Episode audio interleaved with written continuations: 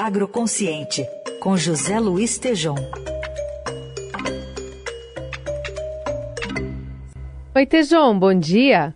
Bom dia, Carol. Bom dia, ouvintes. Feliz Natal, hein? Feliz Natal. Feliz Natal para você, para os nossos ouvintes. Aliás, vamos falar um pouquinho sobre a mensagem de Natal que a ministra Tereza Cristina, ministra né, da, da Agricultura aqui do país, envia, né, nesse final de ano, ela que tem também, claro, pretensões políticas, mas fala um pouquinho nessa mensagem sobre a importância do agro para o Brasil. Vamos ouvir.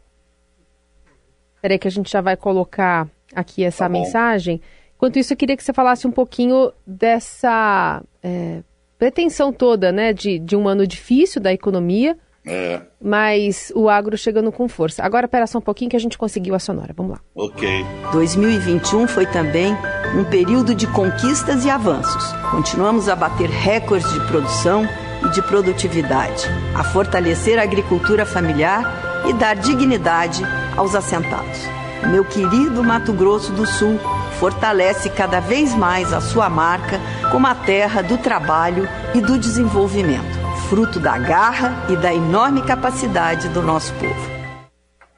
E aí, Tejon? Pois é, então, Carol, a ministra fala, eu gostei quando ela menciona a importância da agricultura familiar e dignidade dos assentados. Uhum. Carol, a gente está no momento em que a ONU informa que temos cerca de 4 bilhões de seres humanos no planeta com algum nível de insegurança alimentar. Sim. E no Brasil, temos quase 20 milhões com fome e cerca de 40 milhões com algum nível de insegurança alimentar, Carol. E uma coisa que me chama a atenção é que Natal é uma festa cristã e todo mundo reza o Pai Nosso, Carol.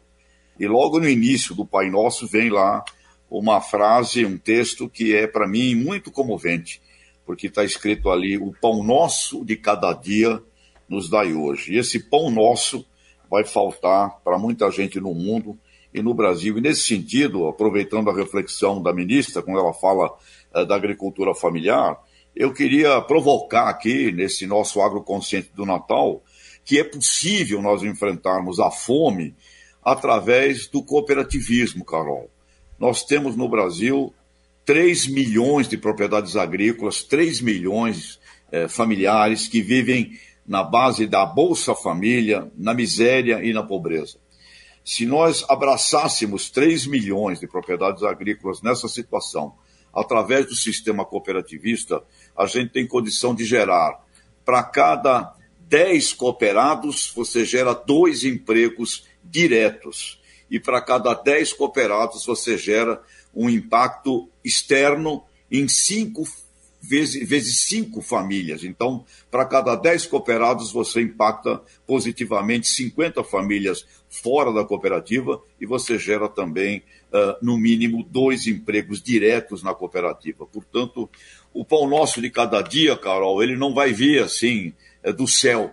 Ele tem que ser trabalhado aqui na terra. E eu quero deixar essa mensagem de que é possível nós produzirmos mais alimentos, produzindo mais alimentos vai gerar renda, vai gerar emprego, vai gerar dignidade e é através disso que nós vamos enfrentar esse tenebroso problema em 2021, século 21, Carol, de a gente ter que conviver com essa coisa tenebrosa que é a fome. Portanto, eu acho que é inadmissível e a gente precisa enfrentar, através do cooperativismo, a produção e gerando produção, você vai gerar renda e emprego. Carol, até o repositor de gôndola vai trabalhar mais, o motoboy do delivery, a indústria, o comércio, ou seja, essa é a riqueza que nós precisamos fazer, Carol. É isso, e você fala né, que não vem do céu, né, tem que ser trabalhado na terra, é, e a gente tem que torcer para o ano de 2022 também é, condizente com o que está esperando né, o campo, né, com mais chuva. A gente teve um ano